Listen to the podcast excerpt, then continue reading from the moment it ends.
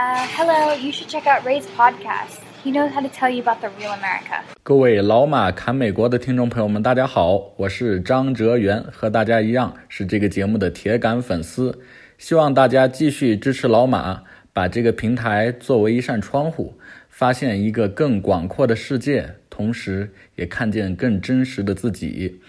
我的微信号是幺三五二九三幺八三三七。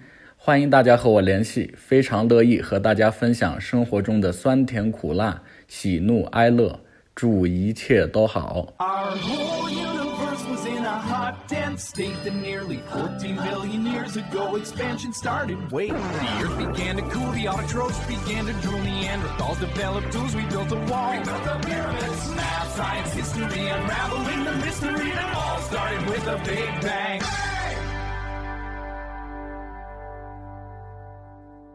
Hello，大家好，欢迎收听本期的老马侃美国，我是老马。哎，咱们今儿特别荣幸啊，邀请来了一位艺术家，是吧？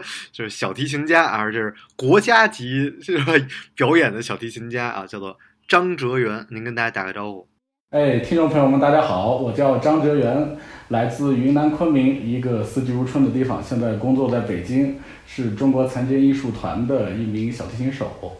哎，您这怎么播音腔就上来了？就 没有没有没有，这跟您学的，对，我咱不要这么正式吗？不是这就跟您跟您跟您学的好，您您教的好是，对，哎，我我得我得先跟您道个歉，就是您当时跟我发这个呃发微信的时候，啊然后我、啊因为就是说我我现在平时就是这个这个。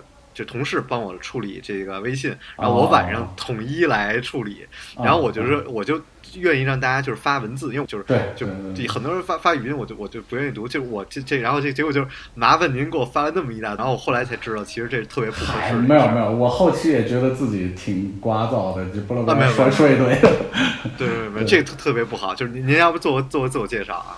嗯，行，那就其实自我介绍刚才不做过了吗？嗨，就就更更详尽的一个一个自我介更详细的自我绍。介绍是我是大概是这样，呃，和普通的就是咱咱别艺术家，就是呃搞搞艺术的，就是搞音乐的，可能有点不一样的，因为我可能不是，就是这意思，就是一般说自己搞艺术的，就是说已经挣钱了，不是不就已经挣钱了。啊一般说我是艺术家，就是还流浪街头呢，你知道啊，吗？那我是说自己是艺术家都是 street artist，你知道吗？街头艺人。street artist，那我是应该感觉到骄傲还是屈辱？我已经挣钱了，哎呦喂！呃，还对啊，您您接着讲，您接着讲。对对对，就是我呢是从一生下来被诊断为为先天性的这个视网膜色素病变，所以的话从小就是呃和大家就是这个所谓的五彩斑斓的世界吧已经绝缘了，然后的话从小就是没看到过，但是的话从小也是比较喜欢音乐，然后呢学琴相对来说可能比较晚。呃，和普通的琴童，比如说，我知道现在有三岁弹钢琴的，什么？我十三岁开始拉小提琴，然后的话，后来也是经过了一段时间，啊、一开始是在老家昆明找一些老师，然后自己在家里，哎，闭门造车了很多年，后来来到了北京，呃，有幸考入了咱们中国应该是最好的残疾人类的艺术团体，叫中国残疾艺术团。我想大家最熟悉的应该节一个节目是《千手观音》，零八年春晚上应该很多朋友应该都看过。对，然后后来呢，从二零一零年，然后就在这个团里工作，然后这些年来也是跟着团里到处演出这样的，这就是我大概的一个情况。不是您关键没讲，就是您找我是办留学的，啊，哦，对，您说这个，对，因为我呢，呃，怎么说，学习小提琴这么多年，还是会碰到一些问题。呃，一个问题呢，就是我们国内对于呃残疾人就是教育这方面，可能还是呃比起很多发达国家，还是会有一些啊、有有一些不足的地方。所以的话，我这些年来，为什么我老说就是自己也是找很多私人老师学，因为我自己自己平时也是尝试想去考过中央音乐学院，但是的话也因为很多比如说制度啊的原因，没有办法考进去，所以的话自己还是呃有这个，而且大家都知道小提琴毕竟是西洋乐器，还是有就是想到国外去求学的这个想法。那么我是老马这个老马侃美国的最忠实的听众。我经常说他这个一百九十期节目，我翻过来听，翻过来覆过去都快听烂了那种。没有太羡慕太羡慕，真是太棒了。呃，然后的话，然后看到他不能说看到啊，听到了他他他这个 太敏感了是吧？没有没有没有，开玩笑开玩笑，就是说听到他这个节目呃尾声他留的一个微信，我就是尝试一下看能不能和他联系上。然后没想到老马真的是哎呀太给力了，然后当天晚上就给我回的微信，然后我也是跟他说了这个有没有可能联系国外的学校，就是能够去国外继续完成自己音乐方面的学业。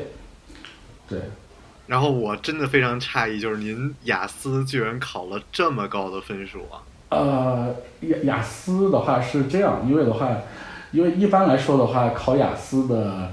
呃，流程可能没有我们那么复杂。我们申请的话，得提前大半年开始申请，因为的话，就是他这个 Cambridge 这边的话，他得提前给你准备一些，呃，比如说我们的试题都是，比如说跟每一期，比如说考雅思同期的他们是不一样的，是专门准备。给大家翻一下啊，刚才 讲的叫剑桥。啊，老板不愧是留美回来的，这个英文真好。对，哎呦，坏，不是 捧我的是骂我的，不是不是不是不是。然后的话，就是我们的考试也是专门，比如说有一个考场，因为你知道我是当时，呃，我是今年的五月十二号吧，去英国大使馆他们的这个英国文化教育处去考的，他们专门，我觉得这方面的话，你不得不承认，他们那边的无障碍设施做的是非常好，就是。给我们这种特殊群体提供了很多便利，就是我当时到那边还是他有专门的单独的一间考场，单独的一个人监考，然后的话，我们的考试的时长可能比起普通人考雅思来会，主要是 reading 就是阅读方面可能会战线拉的长一点。我记得我那天阅读从早上九点考到了下午一点，然后才把三篇阅读给读完，所以的话，其实总的分数我觉得还还过得去吧。不是，所以所以这个这这个这个题目，就是您先讲一下您的分数，让大家，我觉得真的太激励了。别别别别别别，没有没有没有。阅读考了多少？阅读是八分。八分，满分九分，我的天哪。然后这个呃，listening 就是听力是七点五。然后七点五，同志们，然后天呐，那个，别别别别，您再说这个，我不敢说话了。这个，然后这个口语是七分，然后这 writing 就是写作是最低的，就是六点五。而且我去考试之前也听一些新东方教课的朋友说过，说你 writing 肯定会低，说因为的话，咱们中国去雅思考试的基本上去考完了的反馈，就是普通人考雅思基本上来说，呃，写作一部分分都会压的比较低，也不知道是为什么。对，反反正我说实话，就是您现在这分数，我考不到。我就是真的就是，就虽然我留学回来，但是就是我考不到这么高的分数，所以我真的是向您表示崇高的致敬。啊，不不，谢谢谢谢谢谢谢谢谢谢，不不不不不，对，咱们不不要互 捧，再捧捧杀了，回头直接。对，然后那个我我觉得还有一个就是我我就想跟这个听众们讲一下，就是我帮着咱们这个小张去美国。找了一下，但是其实合适的学校不是特别多。然后我也希望就是全球的听众嘛，大家都帮我看，主要是欧洲，因为欧洲有一些比较不错的音乐学校，其实他们也有这样的课程。就是，但是就是，首先我就是说，他就首先是不要找那些呃只针对于这种 disable 人群的对对对特殊教育学校，对对对，一定就找普通的，然后普通他可以接收，我觉得这是比较好的一件事儿。然后也看有没有这种机会，或者说它的这一个流程是什么？因为我帮你看了美国，就比如说像 Berkeley 好像在全美排第二吧。对。然后 Berkeley 他们其实是有这样的方式，然后但是有也是确实是有的学校就是就是就不太方便，好像。不太方便。对对对，因为它很多的基础设施不支持。对。对对对，但是但其实我真的觉得还是真的还是特别牛逼，就是你这个都怎么学的呀？就是学英语什么的，就是呃，学英语的话，我平时。呃，一方面是听广播，听广播，然后的话，呃，其他的话，具体牵扯到，比如说从刚开始的话，可能需要跟大家一开始先普及一下，因为现在的话，大家一般都想啊，盲人怎么读书啊，然后怎么去接受这种文字信息。但是的话，我们平时呢阅读会用一个特殊的屏幕朗读软件，就是的话，这个软件可以把所有屏幕，不管是手机还是电脑屏幕上所有的文字信息，全部都转化成语音，就是它可以给你阅读出来。所以的话，我们就可以通过听这个软件发出来的语音，然后获取屏幕上显示出来的文字，大概是这样。所以的话，我呃也是从一些电子文本啊，我记得我最开始是新概念，一开始其实、啊我以为是一开始是老马看美国呢。哎呦我去，对，然后跟老马学这个，对。呃，太捧了，太捧了！新概念，新概念是吧？对，然后新概念，其实我当时真走过一段弯路。其实我觉得这个已经是，呃，尽人皆知的事儿。就一般开始背单词，对吧？然后后来 一段时间都觉得没什么用。然后后来呢，我呃觉得这个 Umbrella 是吧？第一册是吧？啊，第一课 Umbrella。umbrella，umbrella，对。然后后来的话，就开始觉得，因为它这个语言它需要有一个 environment，对，就是它有一个环境，有一个语境的这个东西，所以的话，呃，后来我就觉得背课文，所以的话，我从新概念三第一课 Puma 啊对吧？，Puma at large，哎，对 Puma，哎呦我的妈呀！我居然也背过你居，然还知道，不是？而且我只背过第一篇，我就是第二篇就没坚持下去，就 Puma 是吧？就 Puma 就结束了。啊，对对对，背单词永远第一个就是 abandon 是吧？放弃，abandon，你看都放弃了算了，不，背了。然后 desert 以后就都放弃了，哎对，然后对，然后我从当时新概念，因为其实的话，我能找到的网上电子文本也不多，然后找回来就用这个语音软件听嘛，所以我就听你这个软件从新概念的第三册的第一课到第六十课，然后我当时我觉得我有段时间我应该我应该是全都能背下来的。然后我就全都能背然后 反复背背了一段时间，瞬间就觉得自己这个 V O A BBC 里边的很多东西就一下能听懂一大块儿。就我觉得这个可能也是属于一个小小的经验，就是可以跟大家分享。就是说，其实我觉得与其背单词，不如去背课文儿。哦不，与其背单词，不如去背句型；与其背句型，不如去背课文儿。对，哇，您这真，您这哇，真的太牛，太牛了，真的太牛了，真的真的。就是我，因为新东去学，每次去学，那我去学新东方应该是初中高中的时候。哦，您上过新东方？哎，哦，不是，呃，对，学厨背新师的概念，对。然后就是所有人都在讲说一定要把课文背了，一定要把课文背了，但是真正能坚持下来的人很少。啊、对对对对对，真的很少。对，因为你背了肯定会忘，忘了再背，然后背了再忘。对对，我我其实英语真的不好，就是我有好多词是发不出来这个音的，就是哦我我忘了，但是我就是发不出来这音，所以后来我就就我美国的同学也放弃我了，你知道啊，吗？对对就这，所以这个这个也也没办法，所以我就说那个我英语就只能 停留在能能交流的这这阶阶段上，但是我觉得人吵架？但但我觉得这个是这个是最重要的，就是咱们可能就扯开点儿聊，因为老马说他这个节目就是朋友间聊天，所以我有什么说什么，想到哪儿哎，说哪儿。对，所以我觉得就是很多人说咱们中国这个哑巴英语啊，包括我我认识很多朋友，就是他们说雅思托福分儿也能考特别高，但是据说反正到了国外，然后给我微信呐、打电话回来说，基本没办法交流，就没办法跟人家说，也听不懂人家说的是什么。呃，我觉得这个就真的，呃，可能失去语言的本身的意义了。对，呃，我我是觉得语言这事儿，就是说你不能因为语言然后。就改变你自己的性格，这是我觉得一个跟很多人要讲的一点。就是我当时刚去美国第一年的时候，就是因为我性格特开朗嘛，跟人开个玩笑什么的，然后我就发现我每次开玩笑，然后人的第一反应就是 what，就就然后你就很尴尬，你知道，就是你我不能我再讲一遍这笑话吗，Cultural shock 对对对对，然后我就那个就就很尴尬，所以就是我当时跟我妈讲，我说真的难怪为什么好多人出国，然后性格变了，就是因为你你讲你你想让自己的性格保持，但是其实保持不了，所以我我就然后我就开始努力学英语，然后就最起码你能哦跟人开玩笑吧，你你该耍流氓对对耍流氓对对对对对对对这特重要。你能融入当地环境，对。对对，然后然后其实其实咱们俩本来想聊点这个，就是聊点艺术的，结果这层次被我拉低了，是吧？岔岔劈了，岔劈了，岔劈岔劈拉岔劈对，对，然后但我其实真的也特想讲一，就是你知道我前一段时间去参加了一个那个聚会，然后啊那个就特装，你知道吗？就是所有人什么海龟什么的，然后大啊家就海带对对对，呃海就就就是海豹什么都有，啊都都有啊，然后就大家那个举着举着酒杯什么的，然后我就突然觉得我在这种环境中反而是丧失了交际的能力，因为嗯我就觉得特别假。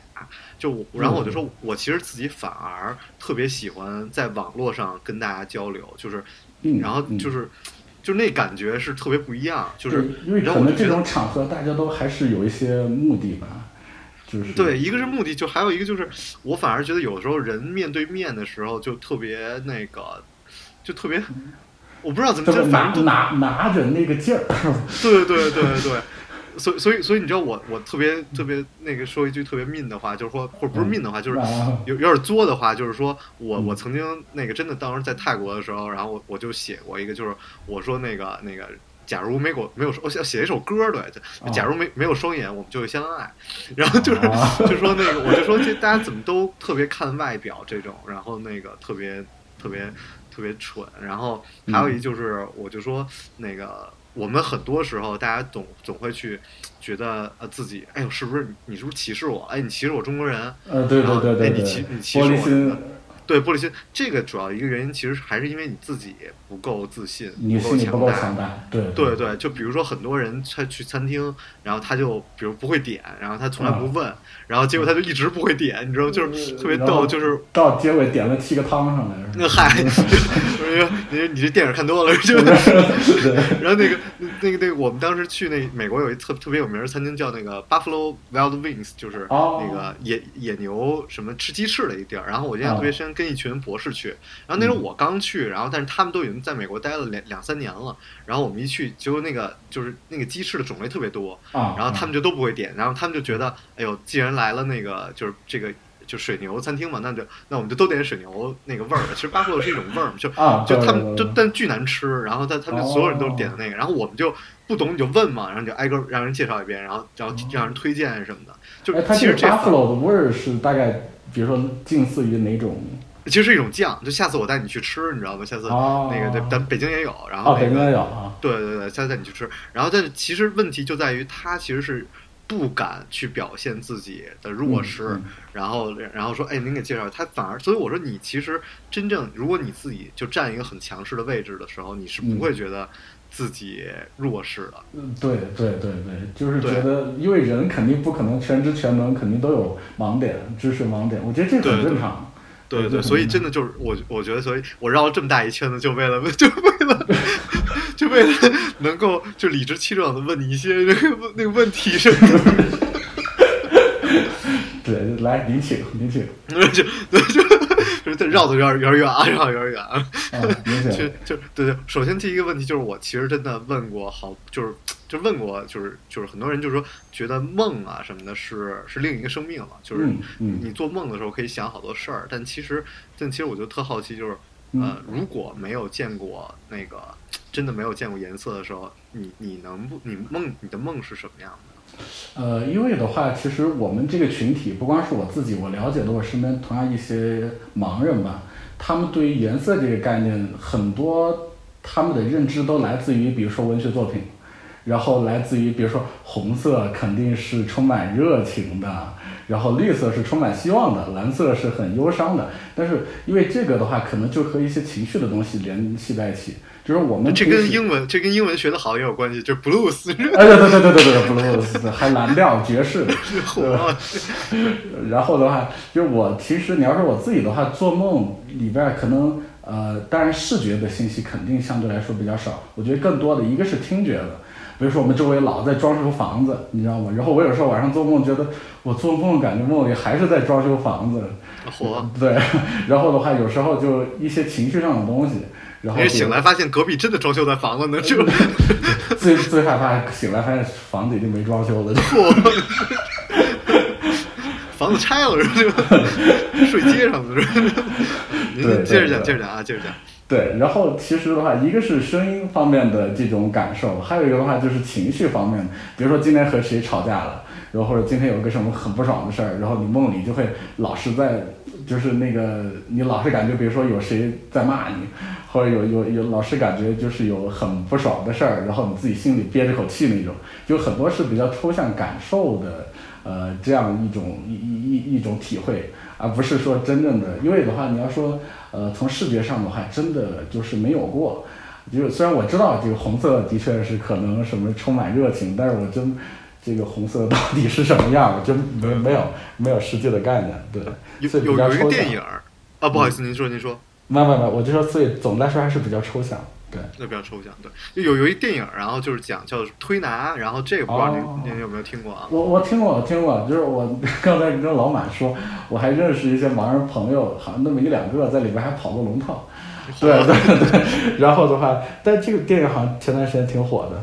对对对，我我我看，然后它里边有一个那个，就是说那个就特别就是催人泪点的一句话，就是说那个、嗯说那个别人都夸你美，但我就真的不想知道就是美是什么样的。我然后我就觉得，嗯呃，这这句话特特刺我人心吧，就是那种啊。对对对，这个是有时候，而且有时候其实想起来也挺讽刺的吧，可能就从我自己的角度来理解啊，因为每个人可能不同的角度。就我的角度来看呢，我觉得是，其实你要说对于美这个概念的话，其实每个人是完全不一样的。所以的话，你要说对于我们来说的话，呃，比如说从一个女孩来说，你说美不美，首先视觉是不用说了，不知道。但是的话，比如说声音好不好听，我我印象中一直觉得老马很帅，为什么？因为他声音真挺好听的。哦，是吗？还有，那这 对对对，所以的话，我觉得这个有时候可能太注重一些表面的东西，反而会让你 confuse 掉。对。哦，对对对，那咱们现在都开始用英文啊，你也你也啊不不开始用呃不不不不不，是不是我错了，我上错了海的感觉。我我我错了，我错了，我不对。呃，那个你你知道，就是特别搞笑，就是那个就是因因为那个广告圈儿，然后真的他们就必须要所有的都要加英文，然后如果你不加的话，就觉得你特别的不专业。low，哎呦我的天！然后我也是，然后那个我跟他们对接，就是也是，然后我就收到一些国外的东西，然后结果发现这帮人没有人出过国，没听说过，就 然后只是只是必须要专业，就也特别搞笑。对，然后然后那您您有有恋爱吗？呃有过一段突。然 你突然这么这个跳跨度太大了，我的转有点急是吧天！你你这对，然后哎，你等我缓会儿，对。嗨，突然隐私问题了，这对，其其实也不隐私。我的有过一段恋爱经历吧，因为的话，我的，因为我现在还没有现女友，所以说是不是也不能叫前女友？我不知道这个怎么叫，不不，这这可以，这可以，这可以，是可以吗？我我啊不知道。就是说，他其实也是搞音乐的，他是弹古筝的。然后的话，我们俩应该在一起有两不到两年，一年多时间。但是总的来说，其实还是，呃，我觉得还是很愉快的一段回忆。但是最终的话，还是因为一些大方向上的，就是对可能对以后自己人生设计的不同吧，所以最后可能没走到一起。对啊，对，这都这都这其实都挺正常的。就其实这也是特别好，就是我觉得现在网络这么发达，其实就是网恋什么的，其实这都对，很正常，很正常。对很方便，而且也对对对，而且很多时候，呃，可能更多时候有些你的交流就会更纯粹。就比如说两个人更是如果想聊什么，就通过网络。就比如说，其实我跟老马真的就没见过面，但是就聊那么一会儿，觉得很投机。所以的话，对我觉得有时候可能这个真的是互联网让世界变成平了。对，非常投缘，就两个人头都是圆的，你知道吗？哎呦，对对对对对，都胖子都是。嗨，吃太多。您这跟北京待久了，我跟你讲，这北就是太贫 了，太贫了，太贫了，太贫了。相声听多了这。我对对。对。然后我我我我其实这也这也特别有意思，就是你就很多时候都会就是很多人会问说，哎，为什么那个外国就是那个残疾人特别多，啊。然后那个包括什么那个盲盲道，然后包括那个就是嗯怎么怎么那个轮椅什么都特别多，然后结果就是说中国那么少，但其实中国是很多的，但是只是因为我们的一些设施没有能够对，不是太完善。这里的话提到盲道，可以跟大家说一下，盲道最盲道这个东西最早好像是日本人发明的。然后的话，咱们国内的盲道兴起是从二零零五年，当时好像我记得是在评选什么全国文明城市有这么一说。然后呢，这个每个城市的盲道覆盖率就变成这个城市是否文明的一个指标。然后的话，全国就开始各种大规模的建设盲道，一直到现在，咱们中国好像据我所知，应该是全世界盲道覆盖率应该是最高的一个国家了。但是的话，其实没没用是吗？对，但是我我反正我从来不走那个东西。我们经常开玩笑，那个死亡之道，就是，就是你知道为什么？因为它这个盲道设计的话，首先它是那种就是竖条状的那种凸起，然后比如说人行横道上，但是的话它有几个问题，一个是的话，比如按摩脚，啊，对，哦不是不是按你摩脚你你你你可以没事儿上多上去走走，对对对 对。然后的话，但是的话，比如说我平时要出去走，我穿个稍微厚点儿的鞋，你就根本感受不出来这种盲道了。每天都得穿着光着脚上街。啊，对对对对，这个这个还不是就是最悲催的，然后最让人无奈的就是它这个盲道设计呢，它经常会有那种九十度的急转弯儿，然后只要是急转弯儿的地方，基本上都是什么窨井盖儿啊、电线杆儿啊，就这种，就你你还没来得及急转过来，特别像我们就嘣一下就上去了。撞上了，对对，所以的话其实是很不安全。所以我们平时宁愿是，因为我平时走路就需要有一个参照参照物嘛，所以的话我一般是沿着这个马路牙子走，它也是有一个参照，而且的话这个盲道上。各种烧烤摊儿，晚上白天自行车，哎，我经常开玩笑，我说这个自行车一排的停着，我推倒了一辆。你小时候玩过那个多米诺骨牌，你知道吗？就是，哎呦我天，对，是是是是，对对，然后然后就是然后那个，那这个其实你你出行其实是不方便的啊。呃，其实的话，对于盲人来说，最大的一个问题就是出行问题，这应该是最大的一个问题了。其他的话，包括我们说学习阅读，刚才我都说了，这个科技跨越障碍还是解决了很多。但是的话，出行这个，呃，的确是。但是我的话，平时而且国内现在导盲犬还不是太流行，所以的话，我平时出门我都拿一根那个盲杖，就是一根拐杖，然后这样，比如说在前面探着路，然后走的稍微慢慢点这样。但是我基本也都习惯了，这这我以为靠您自己的鼻子往前闻着走呢。呃，对对对对对，那我还能去给 给挣点钱当导盲犬。嚯！这导盲犬这事儿其实特别的那个特别有必要，而且嗯那个我听周云鹏就讲，他说经常有时候比如去餐餐厅啊，是去哪儿，然后人不让带他那那个狗啊。对对对对对对对，周云鹏我知道，但是怎么说呢？周云鹏哎火了。红了，然后他有钱，不是买得起开导盲犬是吧开玩笑，这个就牵扯到另外一个问题。现在在国内的话，导盲犬的成本其实，呃，还是很高的。对于普通、对对于普通的盲人来说的话，还是很难去承担。而且，呃，现在国内训练导盲犬的基地就是大连有一个，他们每年好像特别少，就训练出那么几只导盲犬，而且你还得提前好几年申请，所以的话是相对来说还是比较比较不是那么太普及。而主要是太能吃了，吃的比你吃的还多啊，，对对对对对对对对挺挺多的，对。每每天喂不饱它，你知道吗？这那就，这是我就是现在我就养不起宠物，你知道吗？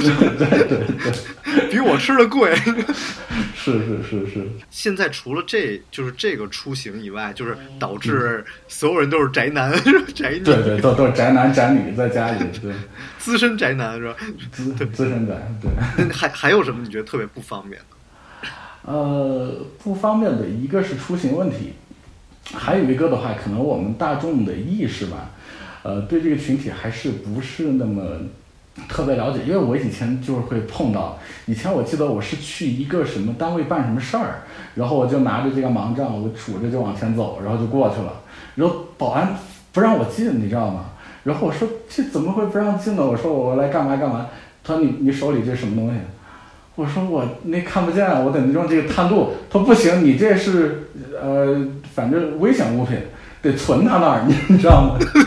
我说我存你这儿，我怎么走路啊？我这，然后不行，呃然后就就没办法。然后还有好有一次好像也是在机场，因为你知道机场那个卫生间它有那个残疾人专用的一个单独隔间儿，对对然后有一次我也是那个，因为我平时其实我都不会去那一间儿，我平时都是去普通的。然后那那天咱俩正好相反，我是永远那一间。我说门儿老打不开，里面有人。嗨，就全是怪我 这个，因为我蹲不下去，我就就从小啊就能坐做不了蹲着坐，坐没这动作，我就，所以我永远是找那。他还有人说那个，还有人不让，你有你出来，然后我说我不行，我憋不住了，我。我就刚好跟您说到这点儿了，您说不让。上次我就赶飞机，我说实在不行，然后我就进那个就餐厅专用去了。我出来，你知道吗？然后这一大叔过来说：“你这是干嘛了？”我我说我上厕所呀，说你不知道这是残疾人专用，我说我知道啊，他说知道你还用，我我我我我说我我就是残疾人。然后他看着我愣了三秒钟，说：“小伙子，你少给我来这套！你浑身哪儿都好，我看你哪儿残疾了。说你走过来，跟我去体检一下，我看你哪儿残疾。”哎呦，我说天哪，我这还赶飞机呢，我天！也是尴尬了，这个。对对，很尴。而且可能还有一个，就是我这个视网膜色素变性这种眼病，可能呃，因为外表看起来其实和健身差不多。就是如果完全从外表看，比如说我不走路，或者是说我没有表现出来，比如说。呃，在看东西的时候，一些障碍，你你，比如我就坐这儿，你一般是基本是看不出来。那你是戴墨镜还是还是？我不戴墨镜，我平时不除了上台的时候，就是因为那个单位规定就是得戴墨镜，但是我平时，对对对，我我说搞得跟那个什么古惑仔一样，然后我平时生活当中我从从来不戴墨镜，对。不是。这单位也是，就怕底下人不信，你知道吗？就 就必须得反墨镜。你们这单位就太做作了。对对，您您 catch 到这个 point 了，就就就这意思，反正。太做作了，这这为什么？哎呦，我的天呐！对，你们以后还得每人拎只导盲犬在边上，以证明自己身份，就跟上厕所似的。对，实在是哎，希望这这期节目我领导别千万别听着啊。不是你你领导听不了我这么低俗的节目。别别别别别别！你们还是这个国家机关，我们这是三俗的节目，你们是反三俗的，这高雅艺术乐团。没有没有，你说到咱们不是聊艺术吗？怎么就跑那么远？就跑那么老远？就是其实您是出国都去的，都这这几十个国家，周游列国了，都取经都快回来了。我天，您这是春秋还是唐朝？又取经又周游列国。对对，您都去过哪哪些国家呀？就是呃，我印象比较深，因为我是从一一年一我一零年考进的这个艺术团，一一一年然后就开始跟他们巡演。当时一一年去过欧洲，欧洲当然去了意大利，然后去了匈牙利，呃，还有罗马尼亚、波黑一些小点的国家。呃，你们就也属于那种五天十国游那种是吧？啊，差不多，差不多，就就就一回事儿。然后大巴车、宾馆，然后剧场，顶多还有机场。啊，对，在欧洲都不用机场，对，直接。坐坐那个大巴车就跨国了，你知道？我我没去过，你不能给我炫耀。不是不是不是不是不是。然后的话，这欧洲完了以后，当时好像还去中东，是叙利亚和卡塔尔。然后我记得当时去叙叙利亚，当时是大马士革，好像当时那种反政府武装和政府军还在刚打完仗。然后对对，棍儿跟他们干来着。啊不不不不不不，你这说评书呢？你这。然然然然后的话，我当时我印象比较深，他们当时拉着我那个拉我手，因为我看不到，拉我手去摸了一下墙上那个还有弹孔，你知道吗？就我瞬间觉得，哎呀，我觉得中国好幸福，就是真的，他们那个地方，而且，呃，就是街上的人吧，都是那种你听不到，比如说大街上在咱们国内各种说呀笑呀这种，就是步履匆匆的，基本不说话，就街边一些小商小贩也。你跟他买一个小纪念品也挺不友好的那种，就是能感觉到随时好像就要打仗，反正，呃，那个印象是挺深的，对。然后我因为我没去过，我搭不上话就很尴尬。接着给介绍一下。对，然后还去了哪？哦，然后那个什么，一一年的应该是一二年的春节，当时去了非洲，因为当时是有一个中非。你也去过非洲？对对对，我当时去的。那个埃塞埃塞俄比亚，然后安哥拉，然后莫桑比克，呃，还有赞比亚吧。我我具体时间战线拉太长，我想不起来了。我具体名称都念不全，我就。对对，你不能老这么捧我，您这叫捧杀，您这。对，然后然后呢？然后当时好像是那个中非友好会议，当时我记得好像是我们国家副主席贾庆林。贾主席好像去了，然后我们是接着他完了有一系列的那种中非的文化交流活动吧，好像，我们当时去了，呃，当时印象在非洲印象最深的是他们那个鼓，你知道吗？就是他们的那个，就非洲人的那种黑人，他们的节奏真是渗到他们血液里，因为我们当时好像也是演完出，然后晚上那个吃完饭，他们有一个助兴的那个演出，当地的人。我也不知道是不是原住民什么，但他们打他们那个非洲鼓。我们团里因为也有打架子鼓的，也有鼓手，然后听傻了，就是因为你知道一般这种，因为你也学过鼓嘛，一般比如说鼓点什么四三拍、四四拍，他们那个四好几十拍，就你根本 四好几四好几十拍，对，就是你根本你要说我把这鼓点儿我背在脑子里，我觉得都够呛，但是他们就很自然的，而且很多人一起配合，天衣无缝。我就觉得他们的那种节奏真的是深入到血液里，就是觉得，哎呀，反正很望尘莫及。对，是吧？我我我去非洲好像没怎么看这个，就我去的那个，因为可能去我去的太太土了，就是人是人什么那种，对，打打打打鼓什么的。我觉得这个这个我还真不是太了解啊。嗯，对对，反正当时，呃，印象也是挺深的。你你当地菜都吃的怎么样？感觉？我我当地非洲的菜啊。光吃泡面了，是吧？没 吃当地菜。哎，我记得我我我想不起来，因为一个是时间比较长，你想一二点嘛，就到六点。然后的话，我记得当时他们的那个菜里边有好有些发酵的东西，好像。对，我觉得非洲吃的是最大的问题，就是不好吃。对他们有些发酵，我说是不是他们这边他们特色还是什么？还是坏了，真的都不不知道，反正就感觉很不习惯。对，跟我们食堂的一个味儿，你这个。对对对，然然后那个那你后来还去过哪儿？就你这欧洲也去了，非洲也去了啊。呃，然后美国去过了吗？美国没去过，美国我可能呃今年哦，对我还说呢，过段时间要跟你取取经。就美国，因为我们具体去哪个州和哪个城市还没定，可能十一月份，呃，就今年十一月份要去一下，然后到时候问问你哪有哪好玩的，我来给你讲一讲。对 对对，到时候给我普及什么好吃什么的，我就对对汉堡，一定要吃汉堡。我天，那我还是在这儿吃吧。对，那个那个，我觉得你是首席小提琴手吗？什么的？呃，其实这样，因为的话，一般的大家知道的交响乐团，或者是说这种反正交响乐队，都是比如说一溜小提琴至少二十把到三十把，一个双管编制的一个交响乐团。但是的话，我们艺术团比较特殊，因为小提琴就我一个，所以我出我出去都是独奏，都是我就我一个人，因为有几个问题，一个是。盲人学习就是小提琴的真的很少，我不知道是为什么。把位吧，是不是把位不好摸呀？对，这是一个原因。但是一般的人的印象里都想，盲盲人这个阿炳是吧？就拉个二胡。对对，这个我也不知道，反正二胡的很多，小提琴的，我就我知道的，现在真的是没有。呃，就是中国就没有是吗？还是说像您一样优秀的没有？呃，也不能说像我一样优秀，就是说可以。可以上台的还是就基本没见过，就感觉这全国就您这一份儿。不不不，你这老是引诱着我，那个 夸自己。对，这个不行，算是咱不聊这个话题。对，反正比你好的没有。对，那您这也拉不出这气势来。人家那二十把小提琴，您这对对对，因为我们平时出去演出的话，其实属于不是音乐会，是综合类晚会，有歌有舞。然后就是歌舞，然后乐器啊什么，就是什么都有。对，小提琴跟着快板也都上去来个节目，反正。哎，对，差不多。什么《霸王别姬》什么的。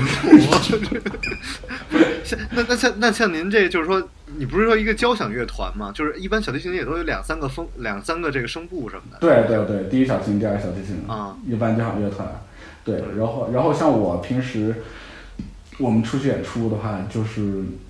比如说有个钢琴，有个大提琴跟我合作一下，然后我们来一个小的组合，这样的这种室内交响乐那感觉了。对，室内乐交响不了。对，室内乐。说我们说起交响乐团了，我觉得因为我是一个是在这个行，就是自己学这个，还有一个我是真喜欢古典乐。我哦，你是真喜欢古典乐？对，我我是真心的确是喜欢，所以我整天我觉得。我就听着贝多芬、莫扎特过一辈子，我觉得挺好。你说对，然后的话，这个其实我觉得你不听听柴可夫斯基吗？哎呦呦呦！好，您还知道个柴柴可夫斯基？知道？我还知道一堆司机呢，我知道。好好多，里姆斯基是吧？科萨科夫也会会。对，因为因为我我平时的话，可能听一些，比如说就世界上最好的这种交响乐团，你像柏林爱乐啊。呃，然后一些呃，不是你在过芝加芝加哥爱芝加哥交响乐团，很很牛，相当牛逼了。我觉得我我听过他们来中国演出，我就听过一次，我也觉得很好。但是我觉得好像没有，就是我那个在网上听他们直播好，因为这个好像好，我包括好多就是我身边的一些学音乐，包括音乐学院的一些学生的共识，就是世界顶尖级交响乐团来我们国内演出，就是和他们在其他地方演出不一样，你知道吗？就是那个水准呐、就是整个，而且的话，他们好像也比较松懈，我也不知道为什么，可能是我们乐章之间老鼓掌，你。然哦，后对，然后人家刚刚比如说进入状态，你就哗一下子就就行了。对，但你知道这事儿特别逗，就是啊大家总想鼓掌，然后不知道哪儿鼓然后永远是看旁边一鼓，哎呦，赶紧得鼓，因为你怕自己显得不对专对业。对对 对，你怕你自己鼓错了，你怕你自己鼓错了，对。然后的话，这个所以哎，有好多什么音乐会礼仪什么，我发现最近也各种课程特别火，然后对。呃，永而且永远你去有人在教旁边人，哎，你知道吗？我给啊你讲，我给你 讲这个柴可夫斯基第六悲怆交响曲。对，你看上面那谁谁谁，我跟他熟着呢，没事天天一块烤串喝酒。哎呦我去！对，但是但我我就我闲聊几句，就是我其实还因为我打小也是学这种键盘什么的，哦然后我也是挺喜欢听这个古典。我在初中以前没听过流行乐，哦，对，然后我然后我后来就是认识了一些这种人，我后来发现就是跟我想的不太一样。然后我后来学萨克斯嘛，就是其实嗯萨克斯不在交响乐团，但是在军乐团。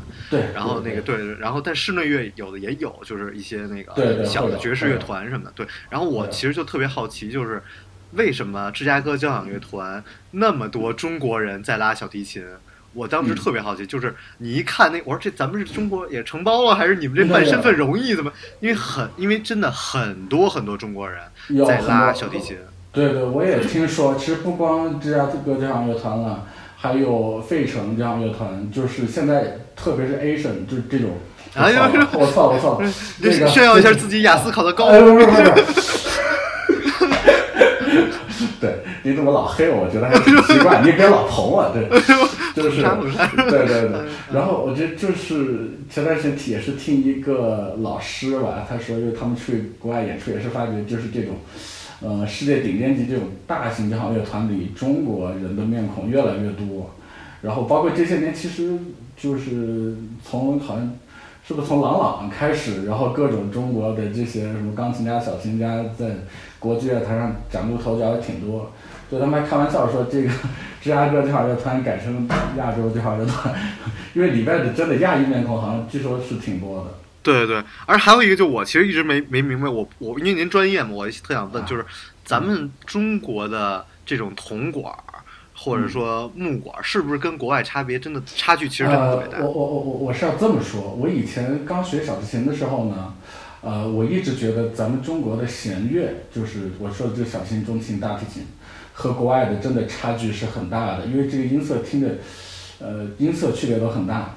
但是后来是因为琴不好吗？这呃呃有还真有原因，还真有原因啊，琴不好啊，嗯真有人因，因为琴的话，怎么说？他们国外的有很多那种真的是好琴或者是名琴吧。因为小提琴它不但有这个演奏价值，还有古董收藏价值。应该知道，就是比如说两三百年前某个做琴名家做的琴，那个琴现在他们拍卖价值，呃，因为我见过一把我老师的琴，呃，陈曦，就是他，他当时也是拿了什么柴可夫斯基比赛第一名，然后就是人家借给他，应该是一个世界一个斯特拉迪瓦里一个民琴协会借给他一把红把红宝石，那把琴现在的估价应该是一千多万美金。嚯！对，就是说小提琴这个东西吧，你要是从低端产品来看，真的没有钢琴贵，它真没有钢琴贵。因为你说钢琴买一台九万，对吧？小提琴最便宜几百块钱、上千块钱能买，但是如果往上边走，就是到最好的这种小提琴，小提琴绝对比钢琴贵，而且贵得多。哦，就是它因为有很就多、包浆包浆比较好，这个这个不懂了。抹抹都是油，你说，每个人都拉，你知道吗？哎呀，对对对对对，看脸跟上面蹭，哎呀，蹭的就你怎么先洗洗脸呢？你这这这是化妆油啊。然后基本基本上来说，就是特别好的这种明星，但炒作的成分肯定有，肯定有，就是什么上千万美金，他真的你就不至于他真的和那个比如几十万的这种情差距真的有上千万那么大。但是的话，嗯，对，因为这个你很难说，乐器这个东西你真的很难说它，因为说好它就好，说不好它就不好。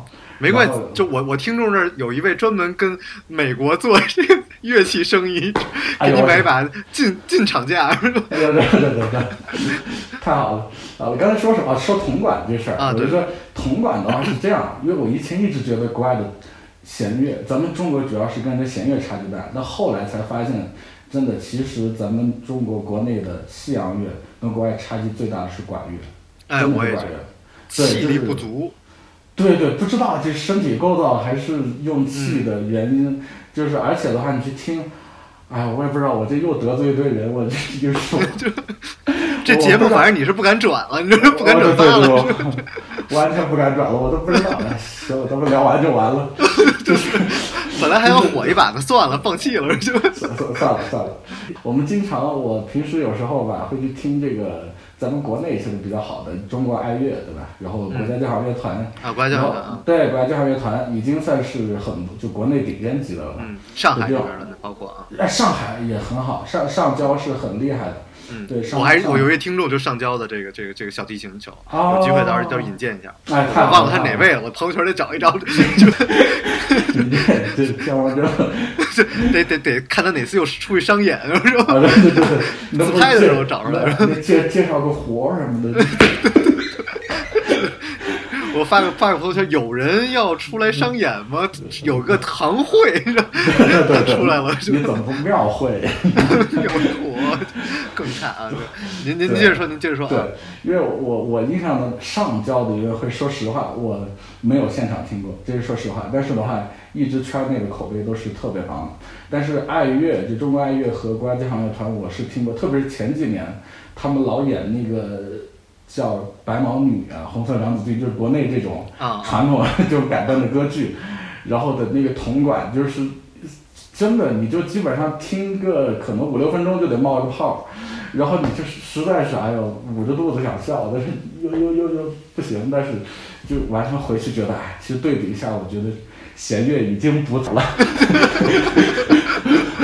对，真的就我，因为我之前就是吹萨克斯，所以旁边就全是那个小号什么的，所以我特知道这个，所以我听不懂，然后我还不敢嘲笑人家，人家都坐台上的，就你这 穿的跟什么似的，就 对。如果你说穿什么，这也特别逗，就是我我们在美国其实不太就是听交响乐，因为因为有歌剧，你知道吗？就是啊我觉得歌剧表现对形式特别好，因为你去听交响，经更常就综合，对，经常听着听着睡着了，你知道吗？就反正座位也挺舒服的，然后就。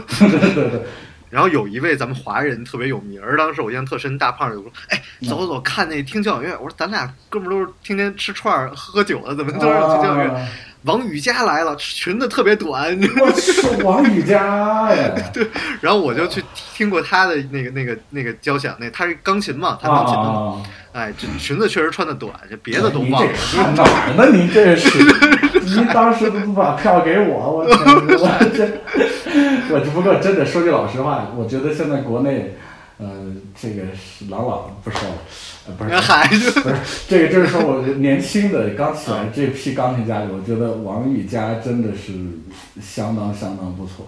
从综合对，从综合不管是从技术还是音乐上，整体表现真的都相当相当的，我觉得绝对能能堪称世界一流。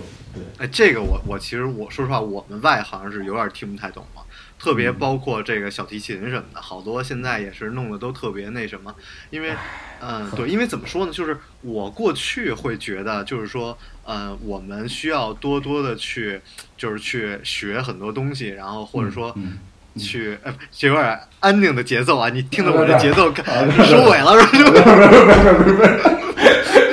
这个，这就是我我我就有时候觉得，就是说我们需要去看这个世界，然后去多了解很多东西。但其实嗯最重要的是跳出自己的舒适区，对对你需要去脱离自己的那个那个保护圈。比如，如果你就说，哎呀，算了，哥们儿就去学个按摩得了，然后那个 那个，但其实对，无论是是您身体是怎么样，或者说您的这个环境是怎么样，但有的嗯。时候你真的只有跳出自己的这个舒适区，然后去跟这个世界去搏一搏，你才能更。宽广。所以这是我为什么我觉得我跟你聊天完全就是比我跟很多很多人聊天都爽很多，就是因为，您这视野，包括您这个呃对讲英文这状态，然后哎呦这。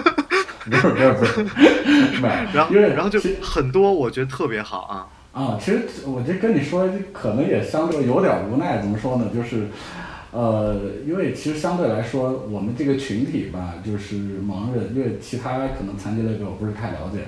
盲人这个类别的话，因为一个是呃接受信息渠道可能比较少，还有的话，呃，可能因为从小的经历，相对来说心理还是闭塞的，相对会会比较多。还有的话，就是我刚才说的一大原因，就是你很难走出去，就你出行都是问题，所以的话，你就很难去认识很多朋友啊，然后整个打开自己，所以的话，就整个感觉状态就是会相对来说比较给你感觉比较闷的那种。对。但您可以问问我，有几个是走出门认识的朋友？我所有朋友都是网上认识的，所以这其实是一个时时代的好处。其实其实最最最主要可能真的像你说，还是个人有有很多个人原因。对对，但我真的就是真的特别敬佩您，然后我觉得真的特别好的一事儿就是我们能够就是怎么说就是。不要老觉得就是就一个是就不要自卑，然后无论我们遇到什么样的问题，你嗯只有自己内心不够强大的时候，你才会那自卑。对，然后其他的时候，这个社会给你一些不公平，或者我们天生有一些不公平，真的你改变不了，你只能去只能改变强自己，对对对。大家都说要去改变世界，没有几个人对对愿意说改变自己，对，一整天说改变世界啊。对什么对纵横四海改造国家，就是，但是其实真的就是啊、可能有时候稍微年纪越大的，你越会发觉，其实真的只能改变自己。对对，然后太多人，就包括特别很多人，你知道，就我觉得他可能，比如家里是农村的也好，或者说嗯可能出生不是特别有钱也好，所以他就会一直会去去歧视那些人，就是说，你看他们，嗯。因为他们家庭怎么样，你瞧他怎么能出国留留学或者怎么样，就但这些东西你改变不了，你只能更积极的去面对，然后去改变自己，然后让自己能够见更大的世界，然后让自己心心怀更大一些。对对对，而且的话，就像您说，很多时候就的确是科技跨跨越障碍，而且现在你说互联网还有很多这些东西，就像我们不再像以前一样，就只能依靠这种面对面的交流，然后能够认识世界、触摸世界。就很多时候我们现在有更多的方式，然后去了解你身边，而且去扩展自己的眼界。所以的话，这样的话就是主要就是看你愿不愿意打开自己。只要你愿意的话，对。真的是，真的是，而且现在很多人，比如像约我见面，我一般都推掉，就都是说咱们那个嗯除了必须的以外，都是就就就网上聊就行了，因为嗯时间成本太大了。对对对对对，对特别你在这什么北上广这种对一个地铁，对对，所以所以真的，我也特别希望咱们那个有一些，比如海外啊，或者说国内有一些。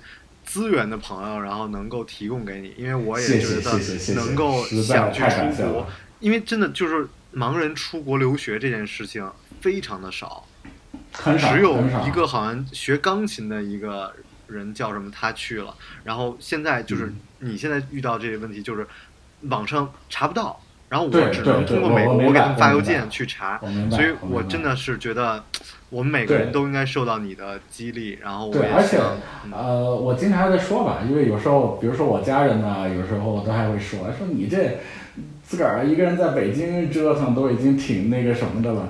哎，对，我觉得回头可以跟大家讲讲我在北京混酒吧、去三里屯拉琴的事儿，我觉得挺有意思哎呦。这这怎么这好这好啊？对，我就觉得很多时候，包括我家人就说说你真的，其实有时候你想出去啊，或者是说有些时候的确不现实。但是我觉得，其实有些时候我不是说就非得达成一个目标，但是我觉得，呃，你在做一件事儿，就你设定一个目标，然后你去为之奋斗的过程当中，你会遇到很多意外。你在这个过程当中会碰到很多你以前都没想象到的事，就像如果我没有想这事儿，我就不可能认识老马，对吧？对对对然后，所以我就觉得很多时候，不管我最后是能出去出不去，或者说我最后不管是在哪儿，我觉得通过这个过程当中，然后认识那么多好朋友，然后可能也是扩展自己的眼界。对对对然后我我觉得这个其实可能是更重要的。对，就对活一经历嘛，其实真的就是对对，就就就是经历，对，就是对对而且还有一就是，我觉得像您都都能去读英语，然后其实语言才是你真正打开另外一个世界窗户的哎最重要的东西。对，就是我我教你去翻墙，让你去看看 你准备让我看什么你？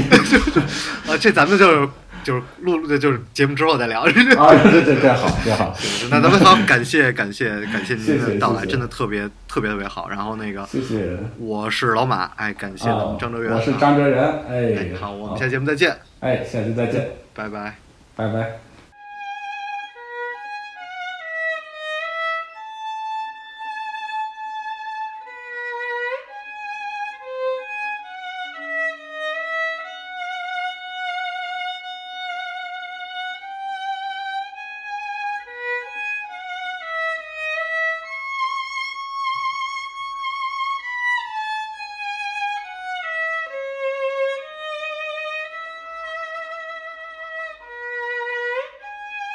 屏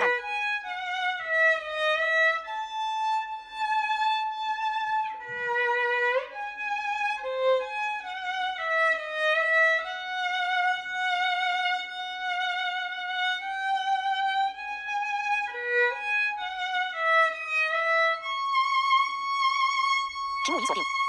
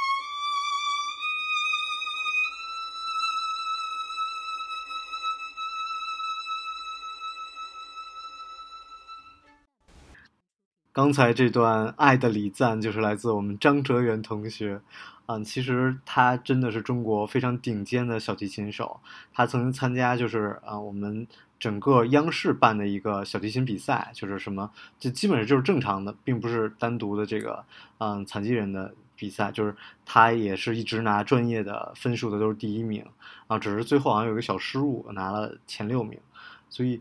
嗯，非常的优秀，所以也希望任何啊、想跟他聊天、想了解他，然后或者能帮他提供一些帮助的朋友，可以跟他取得联系。他的微信号是幺三五二九三幺八三三七。